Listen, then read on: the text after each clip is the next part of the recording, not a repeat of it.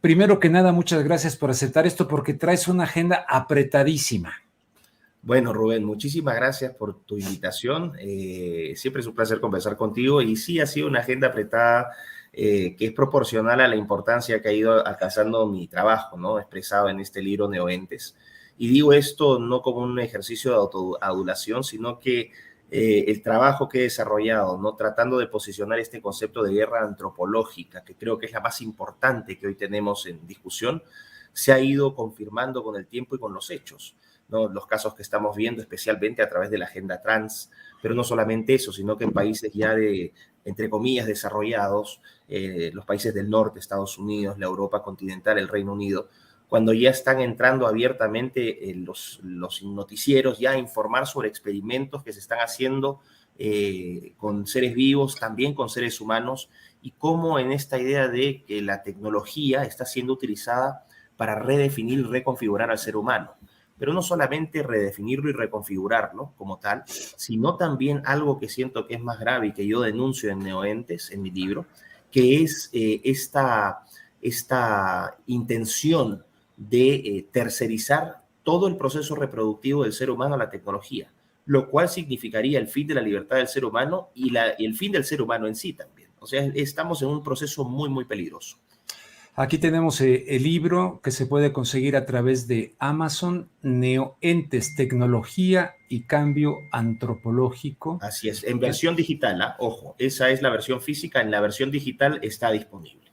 En la versión digital está disponible. Fíjate que eh, tengo aquí, yo, yo, me gusta mucho Eric Fromm, no sé si estás familiarizado con Eric Fromm. Por supuesto. Este, eh, él aparte de, de, este, eh, aparte de su libro La Revolución de la Esperanza, tuvo otro anterior publicado en 1955, ay, más que aquí ya perdí la hoja, eh, y, advertía sobre toda esta cuestión del advenimiento de una tecnología que pudiera verdaderamente cambiar antropológicamente al ser humano. Fíjate, yo no había nacido, nací en el 56, desde el 55, y luego en el 70, la revolución de la esperanza.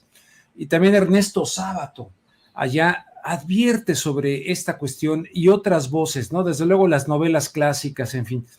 Pero mucha gente todo esto lo veía como eh, ficción, como teoría de la conspiración, como algo de mentes aceleradas, etcétera.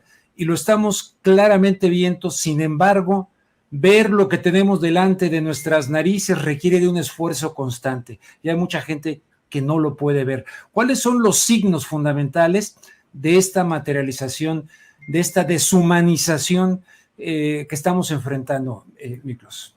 Bueno, el trabajo de personajes como Eric Fromm, como Sábato, como Jacques Ellul, el gran eh, filósofo francés de la tecnología. Eh, estamos hablando de personas que ya hace décadas estaban proyectando estos cambios, estos, estos cambios y los peligros de estos cambios.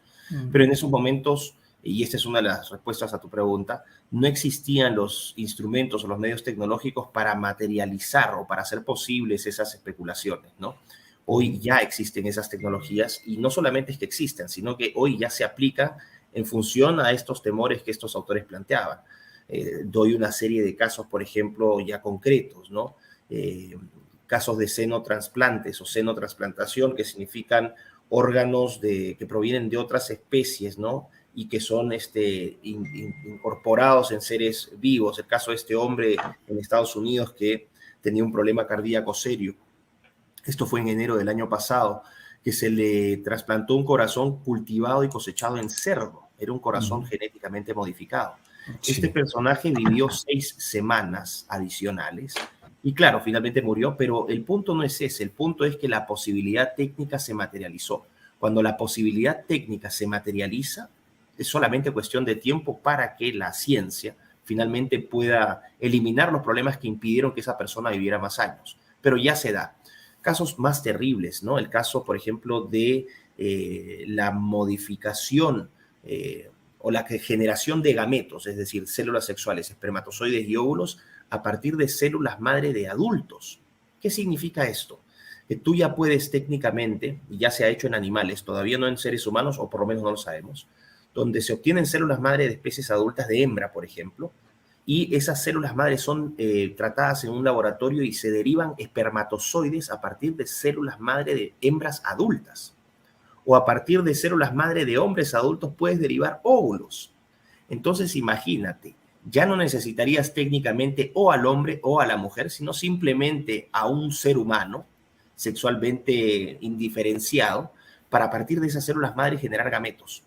Aquí esto entra, por ejemplo, en el caso, lo que estamos viendo, ¿no? La deliberada eh, emasculación o desmasculinización de la sociedad, sobre todo a nivel de los jóvenes, cuando se les castiga por el solo hecho de ser hombres y se les eh, aplican estas etiquetas de potenciales violadores, de machirulos, de misóginos, y que tienen que hacer sus cursitos de nuevas masculinidades para convertirse en aliades.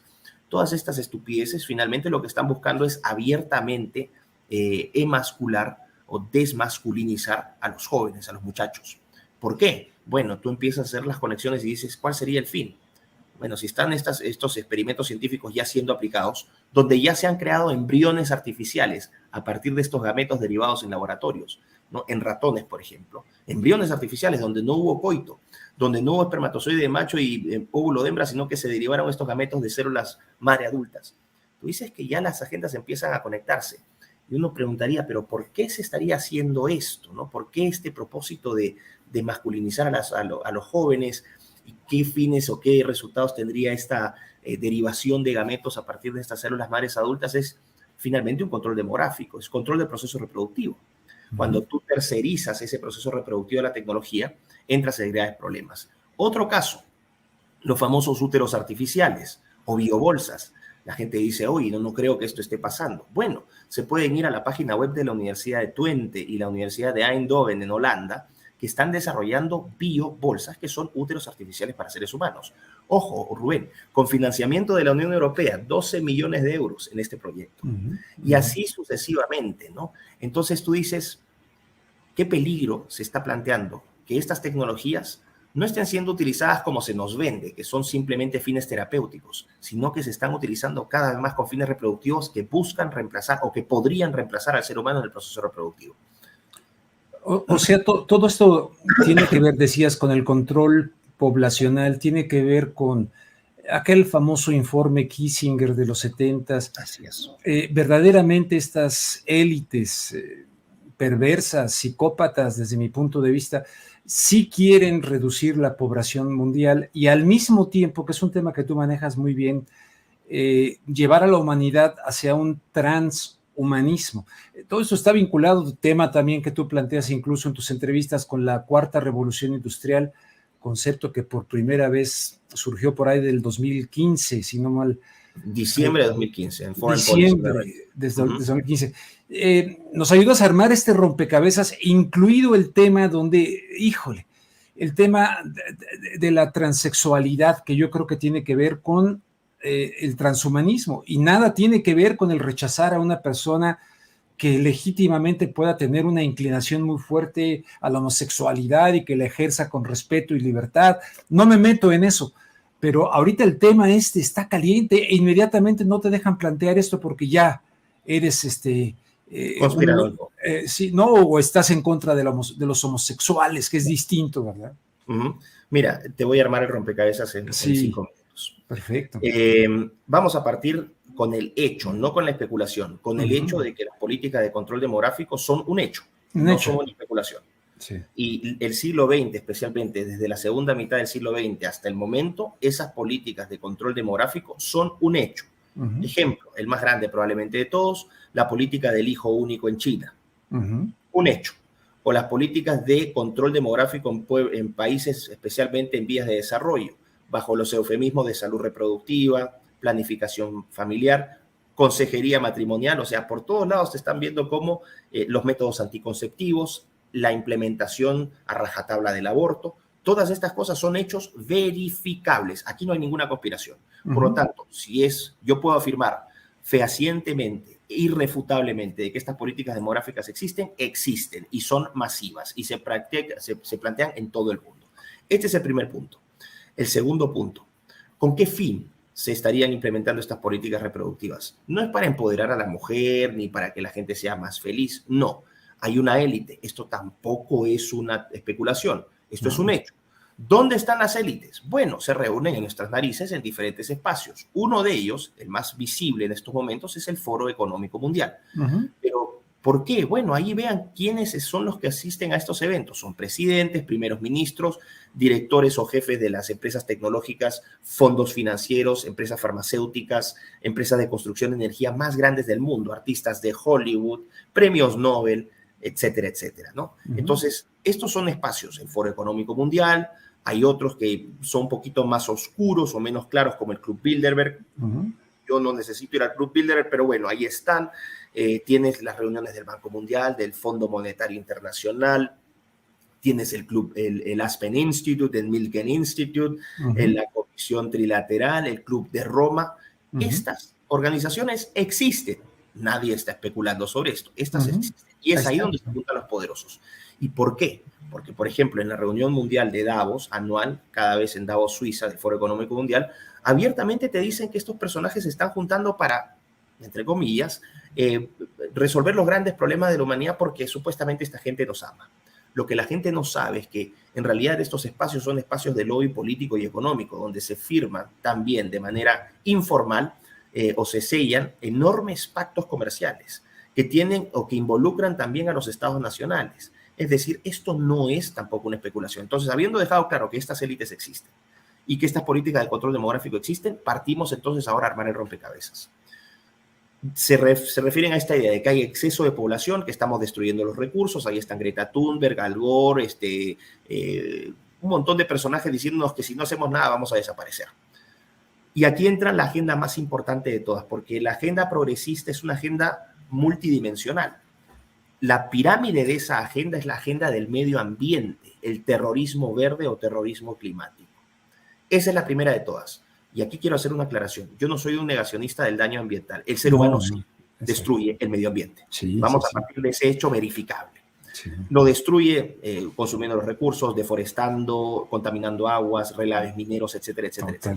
Entonces yo no niego eso. Y soy consciente y creo que es necesario, todos estamos acá en, la misma, en el mismo lado, que el ser humano tiene que cuidar su planeta. Es una cosa de conservar su planeta porque es nuestra única casa. Así que yo estoy feliz con todas las políticas de reforestación, de energías eh, limpias, que puedan mejorar la calidad de vida de las personas, 100%. Pero una cosa es plantear eso y otra cosa es decir que el ser humano es causante del cambio climático. Aquí está la primera gran estafa. Rubén, le pregunto, te pregunto a ti, le pregunto a tu audiencia. ¿Quién o qué elemento tiene más impacto sobre el clima? ¿Nosotros los seres humanos o el Sol? El Sol, evidentemente. Pero del tamaño del Sol esa verdad, ¿no? el Sol cambia eh, eh, del clima, gracias al Sol tenemos este calor, tenemos luz, etc. El Sol es el principal causante de cambio del clima. Punto. Segundo elemento, las nubes, los ciclos de vapor de agua. Las nubes, cuando tienes una concentración de nubes muy fuerte, esto impide que los gases de efecto invernadero escapen hacia la atmósfera y la atmósfera se limpie. Entonces, cuando tú tienes muchas nubes, eso hace que gases como el metano, el dióxido de carbono no puedan liberarse al medio ambiente y eso genera contaminación. Ciudad de México es un caso en cuestión. Ciudad de México tiene unos ciclos de vapor, las nubes cuando tú llegas acá a México son enormes, ¿no? Y eso impide también por el volumen de emisión de gases que se liberen esos gases y por eso Ciudad de México es una de las ciudades más contaminadas del mundo. Hecho científico, ¿ok? Pero de ahí a decir que el ser humano es el que cambia el clima por la emisión de gases de efecto invernadero, cuando esa emisión es una fracción del total de gases que existen en el entorno, en, la atmósfera, ya es un absurdo. ¿Por qué es importante esto? Porque lo que se te plantea es un riesgo existencial. Esto quiero que la gente lo entienda, es clave y yo lo describo eh, con mucha claridad también en mi libro. Si no hacemos nada, la plaga humana va a destruir el planeta utilizando una herramienta que es el capitalismo y va a generar que el clima cambie. Y si el clima cambia, vamos a morirnos todos, o va a haber sequías, problemas, etc. Por lo tanto, aquí está el punto, cualquier intervención que impida la materialización de ese riesgo existencial está moralmente justificada. Esto es clave. ¿Y esto qué significa? Todo aquello que controle a la plaga humana que está causando el daño ambiental y el cambio climático va a estar moralmente justificada. ¿Cómo controlas a las plagas, Rubén? ¿O cómo las, cómo las aplacas? Destruyéndolas. Fumigándolas. Fumigándolas, ¿no? Entonces, mm. por eso vas a entender que la obsesión de la agenda progresista, cuya bandera es ese trapo colorinche, ojo, no es la bandera del colectivo LGBT, la bandera arcoíris es la bandera del progresismo globalista. Lo que te van a decir es, tenemos que atacar todo lo, de la plaga con el sexo y la reproducción. Ahí vas a encontrar el primer paso. La obsesión que tiene el progresismo con el sexo y la reproducción. Todo es sexo, diversidad es sexo, inclusión es sexo, igualdad es sexo, tolerancia es sexo. Tiene 217 millones de géneros, ahora entran los trans, hombres trans, mujeres trans, los transespecies, los transcapaces, los transbotánicos, los transedad, los transraza, los transeconómicos. Puedes ponerle cualquier categoría a ese prefijo trans y puedes literalmente empezar a redefinir al ser humano. Punto clave. ya, no ya no somos hombre y mujer.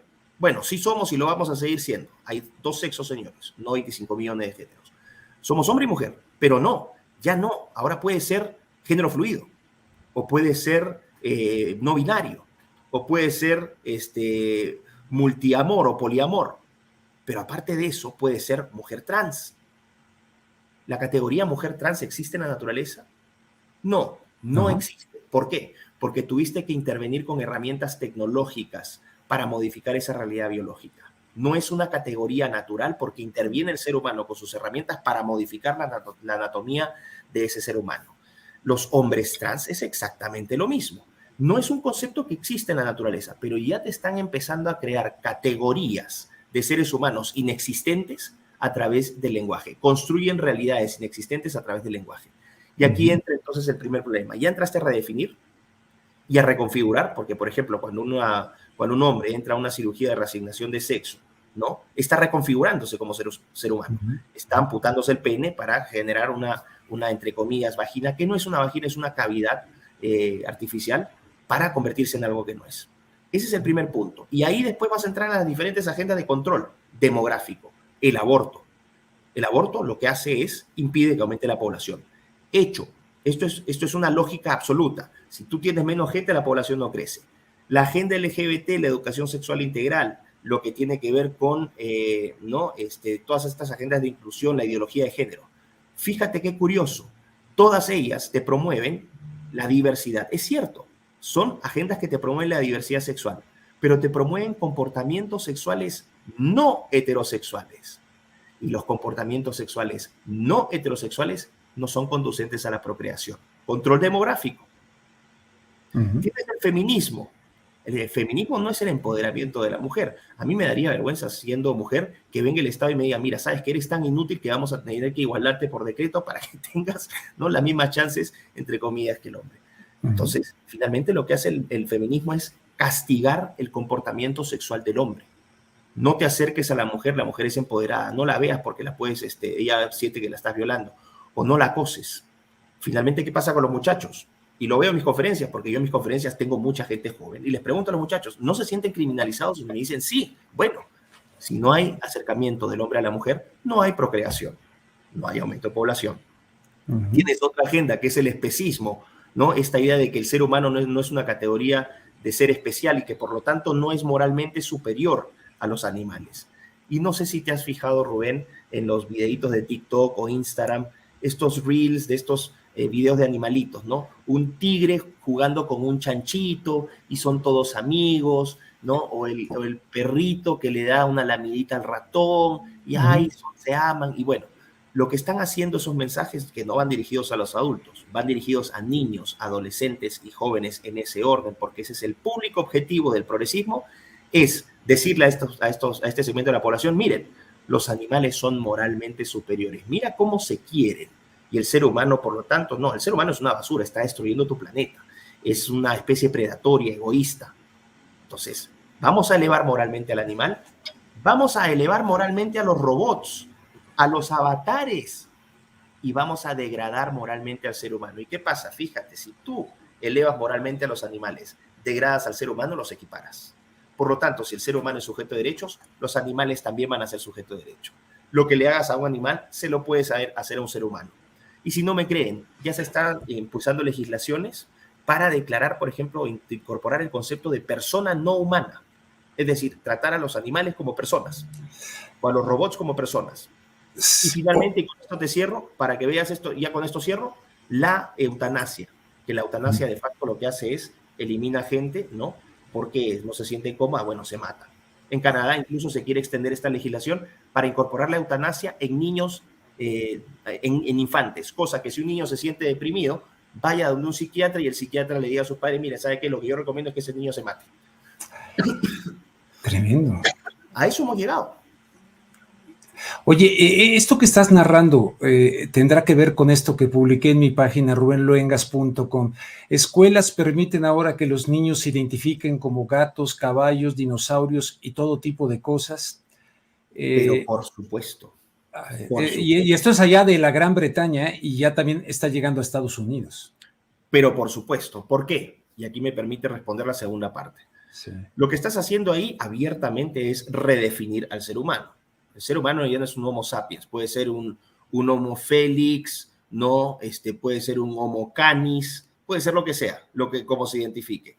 Ahorita es solamente un tema de autopercepción. Dejemos que los niños que se sienten perros sean perros. Ese es solamente un ejercicio de autopercepción. Pero si tú a eso le incorporas el elemento tecnológico y abres más allá después la posibilidad de que mediante una intervención genética, quirúrgica, tú puedas modificar genéticamente a ese ser humano, entonces ya estás entrando en otra categoría. Yo lo que percibo, mi eh, intuición es que nos están preparando un primer piso, es decir, de la autopercepción, para después entrar a un segundo piso que ya es la intervención tecnológica directa, claro, claro, para que ya empieces a modificar al ser humano. Ahora, aquí entramos ya a interpretaciones. Pienso yo que van a existir este, fábricas de, transhumanistas, donde nos van a someter a todos. No, no, no, no va a ser así. No es que van a existir campos de concentración de seres humanos para transformarlos en transhumanos. Ese no va a ser el caso. Es mucho peor, porque en este caso lo que tú estás haciendo es utilizar la fuerza del Estado, de un poder político, para imponérselo a la población. Esto es peor, Rubén. Esto nace de la voluntad del propio ser humano de modificarse. ¿Y cómo lo logras? Con el adoctrinamiento y por eso están en las escuelas metiéndole, como te dije, niños, adolescentes y adultos. La idea de construir al ser humano, tú puedes ser lo que quieras. No me siento hombre. Ah, bueno, puede ser este homosexual, sí, está bien. O puede ser un trans, este, un, hombre trans o una mujer trans, también está bien. Pero después puedes pasar a otras categorías. Puedo ser un transespecie, como lo está mostrando tu caso. Y aquí, ¿cuál es el punto?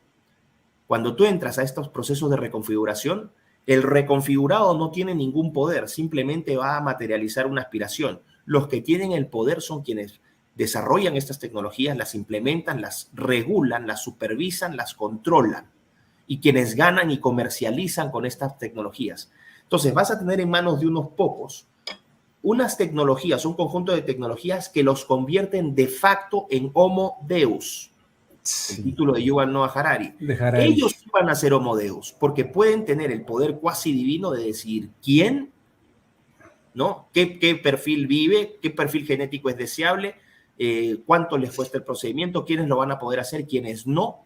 Y entramos a una etapa abiertamente eugenésica y de segregación en base a categorías genotípicas, genes adecuados o no adecuados, y fenotípicas, es decir, una apariencia estética deseable o indeseable. Y ahí entraste a un peligro grande, porque claro, la gente dice, uy, esto es una locura. Si lo ves en cinco años, es una locura. Pero si tú proyectas esta agenda con estas generaciones de deconstruidos cada vez en aumento, porque los están fabricando en estos momentos en las escuelas, en 80, 100, 150 años, ya no sería una locura y uno podría proyectar un futuro donde literalmente te vas a un bar y entras al bar de Java de la Guerra de las Galaxias pero nadie les ha impuesto eso. Voluntariamente se auto se transforman. Y eso es lo terrible. Cuando tú expones eh, directamente, por ejemplo, ahora que estuviste en Chihuahua, en Guatemala, yo, yo siento que la gente verdaderamente está buscando guías, está buscando, eh, tengo entendido que eh, el auditorio ahora en Chihuahua rebasó su capacidad, mucha gente no, o sea, no podemos también decir que la gente no quiere saber de esto. Quieren, ahí me dicen, ¿qué hacemos, señor Luengas? Me dicen constantemente, pero vemos a nuestros gobernantes todos y de todos los partidos políticos, todos alineados eh, con clonación legislativa. Así ¿no? Son clonaciones legislativas a nivel mundial que se ve la matriz clara de esto, pero mucha gente también al mismo tiempo que mucha gente está consciente, muchos otros no lo quieren ver, no está en los medios de comunicación. Eh, yo hace poco, tú me comentaste algo ahí de la ex secretaria de gobernación, Olga Sánchez Cordero. Nadie, ningún periodista se le para enfrente y le reclama, le dice, oiga, ¿de dónde saca usted esto? Eh, Irene Montero, algo muy similar a lo de Irene Montero allá en España, y, y como que la gente tiene miedo porque me van a tachar de, ah, soy este eh, fóbico de esto y del otro. Requerimos que las niñas y niños ejerzan su sexualidad a plenitud. ¿Qué se había dicho? ¿Por qué eran tabús? ¿Cómo una niña, un adolescente va a ejercer su sexualidad a, a plenitud? ¿Cómo? Los tabús están ahí presentes porque todos los niños, las niñas, los, niñas de este país tienen derecho, tienen derecho a conocer su propio cuerpo, a saber que ningún adulto puede tocar su cuerpo si ellos no quieren, si ellos no quieren, y que eso es una forma de violencia.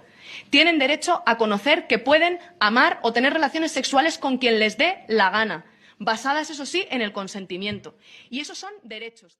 Ok, vamos a ponerlo así. La gente tiene miedo, efectivamente, la gente tiene miedo.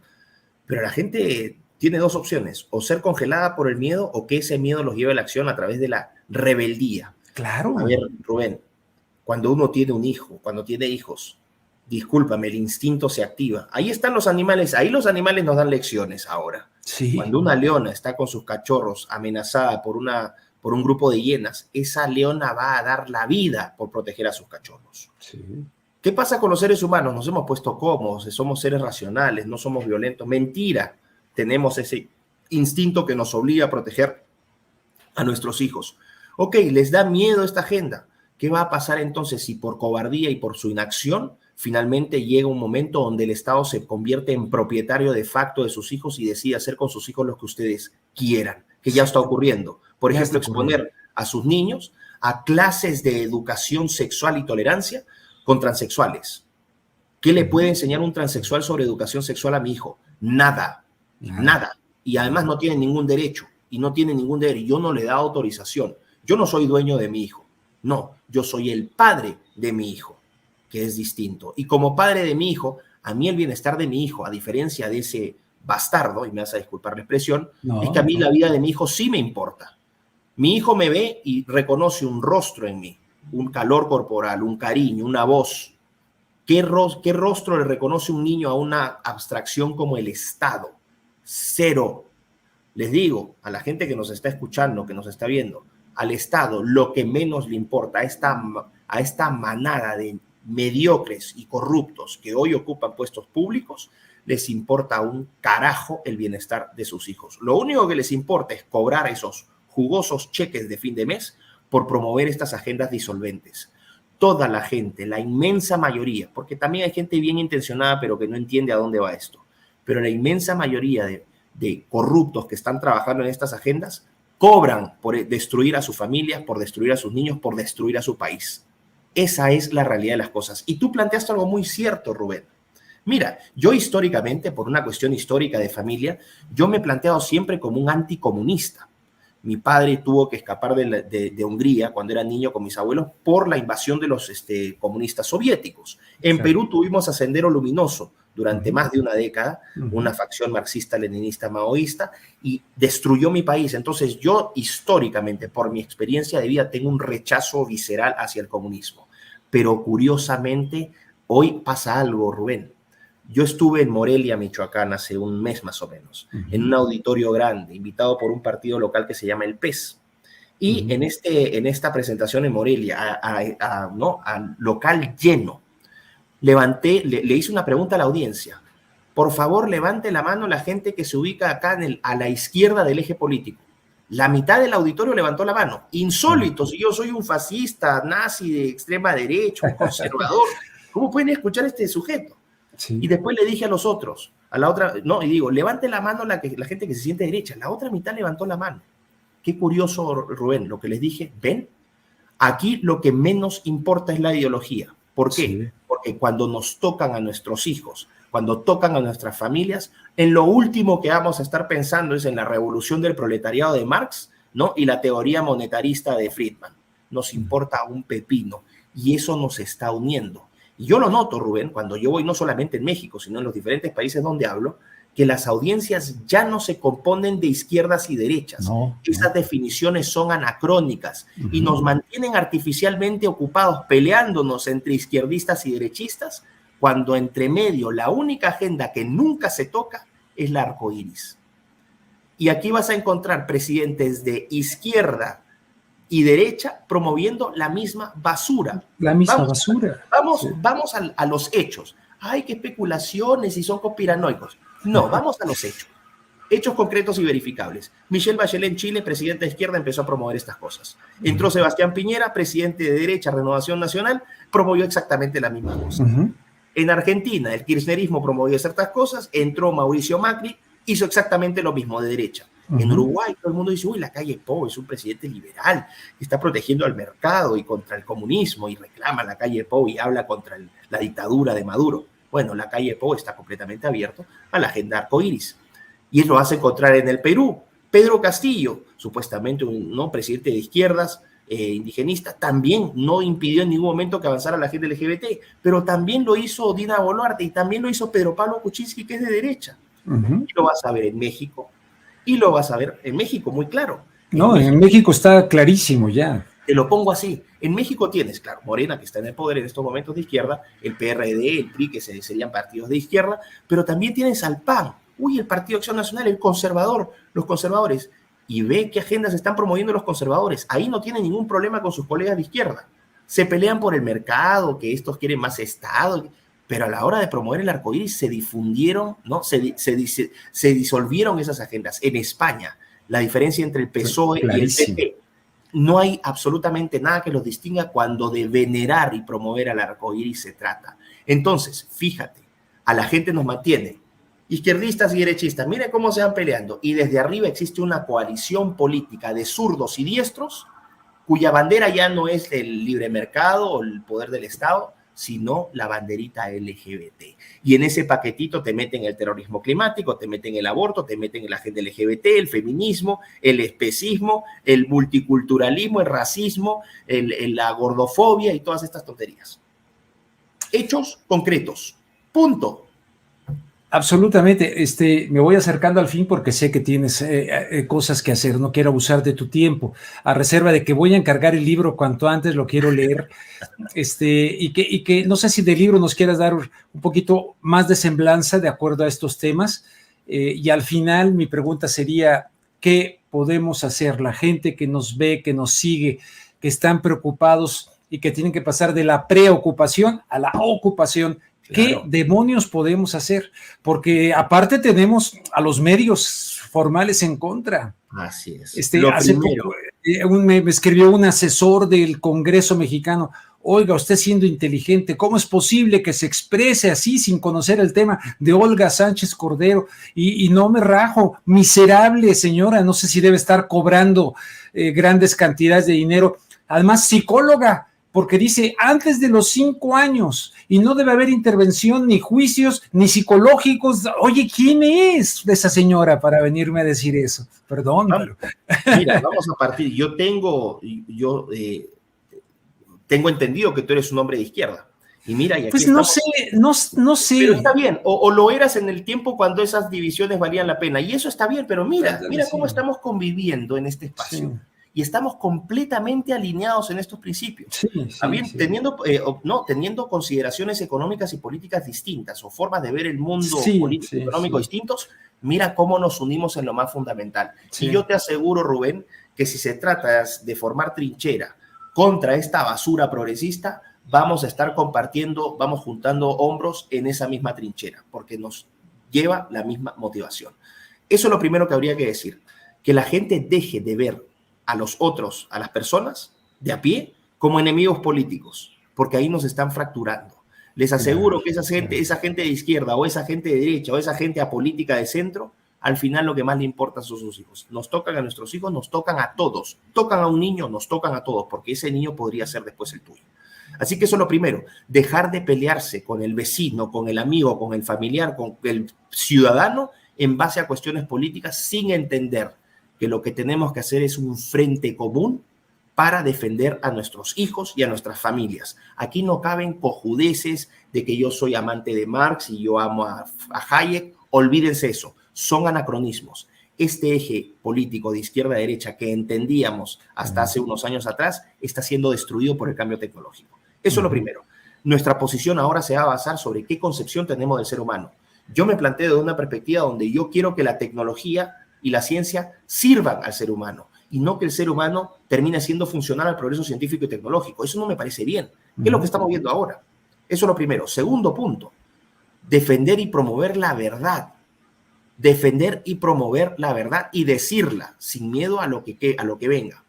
¿no? Por ejemplo, es verdad, una verdad verificable y objetiva, que en la naturaleza existen dos sexos son dos sexos, no son 200. biológicamente son dos sexos. Dos sexos. Tú puedes tener estadísticamente, y de hecho ocurre, ¿no? Casos de hermafroditismo, androginia, etc. ¿Qué haces con esos casos? ¿Son esas personas menos dignas? ¿Son esas personas menos valiosas? No, para nada. El valor de una persona no va a estar determinada por su sexo, por su color de piel, por su edad o por su credo religioso. Va a estar en función de lo que tiene acá dentro en esta mente. Que curiosamente, todo lo que se pretende diversificar es lo externo, pero lo que se pretende uniformizar es esto. Eso es lo peligroso. Exacto, exacto. Es la estandarización intelectual. Si dices esto, preso. Si te están haciéndote hablar con un lenguaje particular, tienes que reconocer ciertas ficciones que no son tales a, ¿no? a riesgo de que te multen o que te metan preso, no puedes decir ciertas cosas. Ahora la comunidad trans acá en México es, se ha vuelto en una comunidad privilegiada de intocables. De intocables. la gana. Perdón, pero le pregunto a la gente que nos está, nos está escuchando, ¿qué carajos ha hecho la comunidad trans por el desarrollo de México? Lo digo sinceramente, es una pregunta honesta. ¿Qué carajos ha hecho la comunidad trans para mejorar México? ¿De qué manera la agenda trans está beneficiando a, su país, a sus familias, a la economía? Nada. Lo único que generan es división, división, exclusión y mucha ira contenida en la población. Porque, ojo, están imponiéndolo a la fuerza pero la gente rumia, ¿no? Con mucho, con mucho odio, incluso acumulado, este tipo de privilegios y cómo se están anulando todas las instituciones de las personas, la familia, el matrimonio, por la imposición de estas agendas disolventes. Entonces, cuando yo digo defender la verdad, también significa no cometer el primer error, que es el primer paso hacia la esclavitud a estas agendas tóxicas, que es la autocensura. Cuando la gente se empieza a autocensurar, uy, mejor no digo esto porque es polémico, uy, mejor me callo aquí porque voy a entrar en problemas. Al momento de que entras en la autocensura, eh, desde ese momento reconócete esclavo del sistema. Capitulaste y mereces, capitulaste y mereces ser esclavo. Mereces serlo por cobarde, por no defender la verdad. Y mereces que se lleven a tus hijos porque no supiste defenderlos, porque no supiste cuidarlos. Entonces, no a la autocensura. Y la gente dice, pero no tengo miedo. Bueno, efectivamente, uno tiene miedo, pero uno tiene que enfrentar esos miedos. Lo que tiene que hacer también es organizarse. ¿Qué hay que hacer? Organícense. Olvídense estas pugnas políticas. Organícense en torno a la defensa de sus niños. En los colegios están enseñando basura. Vayan a hacer plantones. Vayan a hacer plantones. Rechacen esa, ese, eso no es educación, es adoctrinamiento. Que saben que está dañando a sus hijos. ¿Cómo van a aceptar que dañen a sus hijos? No me cabe en la cabeza, Rubén, que la gente no reaccione frente a eso. Y no se engañen diciendo, ay, soy avangar, soy un vanguardista, que yo estos, estos medievales que no saben. No, ni siquiera tienen, el 99.9% no tiene idea de lo que está promoviendo y defendiendo. Pero el postureo virtuoso parece que es más fuerte en muchos, como para decir, no, yo me alineo en esto. No defiendan cosas que no saben y cuyo impacto ignoran, y que es un impacto que afecta directamente a sus hijos. Cuarto punto, Cuarto punto. Seamos siempre respetuosos, sí. No se trata de ser homofóbico, misógino, lo que... No, el machismo está mal, tiene que ser combatido, sí, porque anula las capacidades de la mujer. Anula las capacidades de la mujer. Las mujeres son tan valiosas como nosotros, aportan cosas que los hombres no podemos, son indispensables para la sociedad. Absolutamente. Y son nuestro complemento. Quien no respete a la mujer en su espacio, ¿no? eh, físico, natural, es un criminal. Yo encuentro que no hay un acto mayor de misoginia que, los, que los, este, las mujeres trans.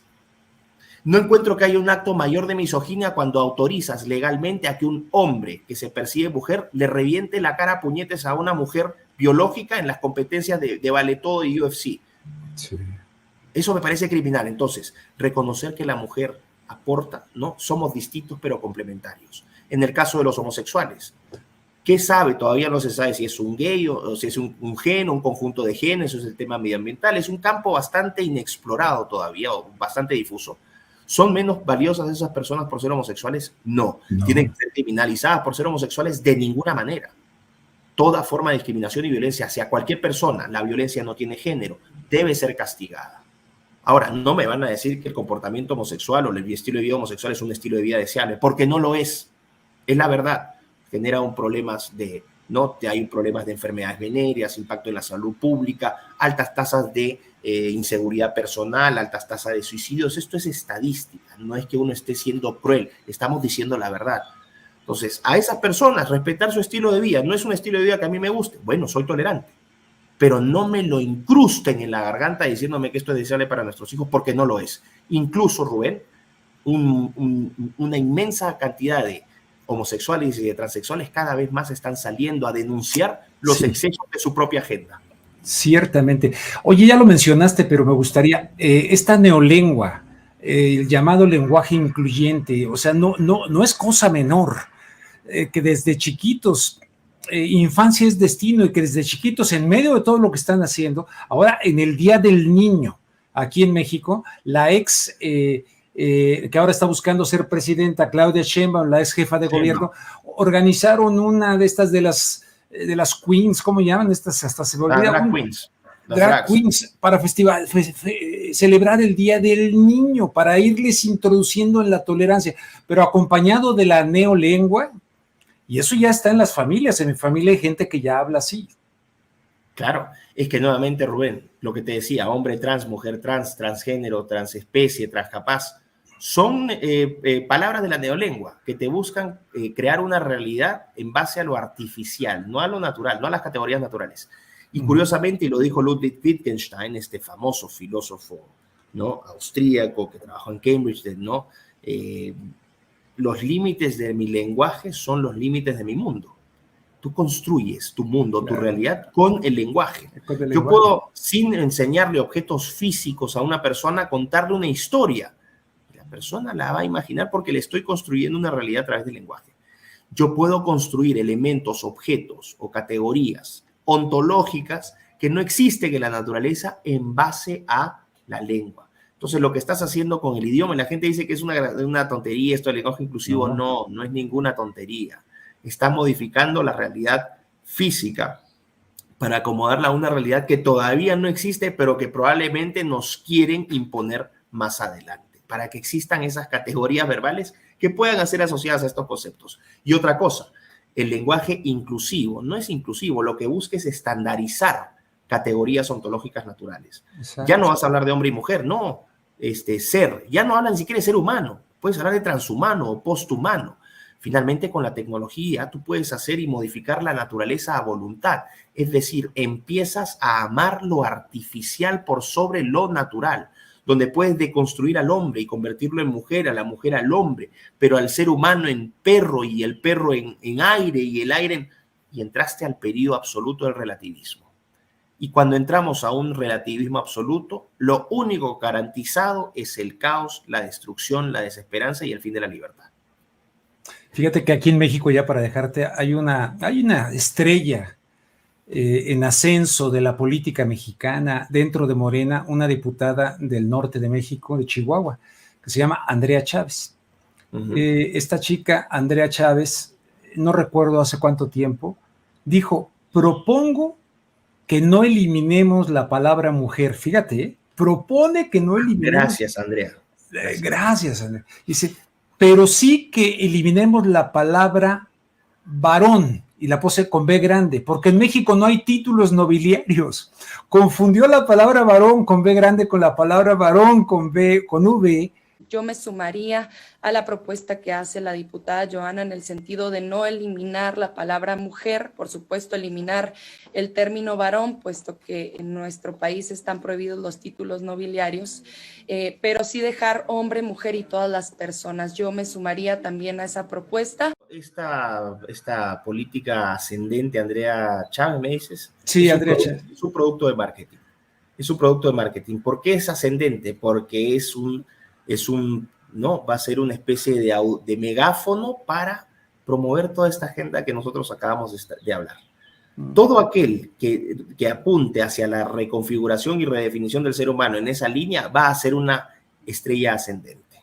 Mm. Obviamente no todos se prestarían al ridículo, pero necesitas precisamente, mientras más mediocres, no te das cuenta que los que están en más altos puestos de poder en muchos casos en la política, no solamente en México, sino en toda la región, los más vocales sobre estas cosas son también los más mediocres. La, caquistocracia, la caquistocracia. Exactamente. Mira el caso de Irene Montero en España. Irene Montero, tú, tú eh, vamos a decir, tú concentras las neuronas de Irene Montero, las transformas en energía y no te prende un foco de una linterna por más de medio segundo. No, es que en serio, ¿no? O sea, ya, Irene, concéntrate. Irene se concentra así, ah, se pone Goku, pelo rubio, y ¡pum! prendiste la linterna y se prendió y se apagó. Eso es todo lo que conseguiste. Pero ¿por qué Irene Montero es tan, eh, tiene un lugar tan prominente? Porque tuvo la osadía, por la cual debería estar presa, de promover la pedofilia, diciendo que si los niños consentían actos sexuales, perfectamente podían tener sexo. Esa mujer tiene que estar presa por apología a la pedofilia.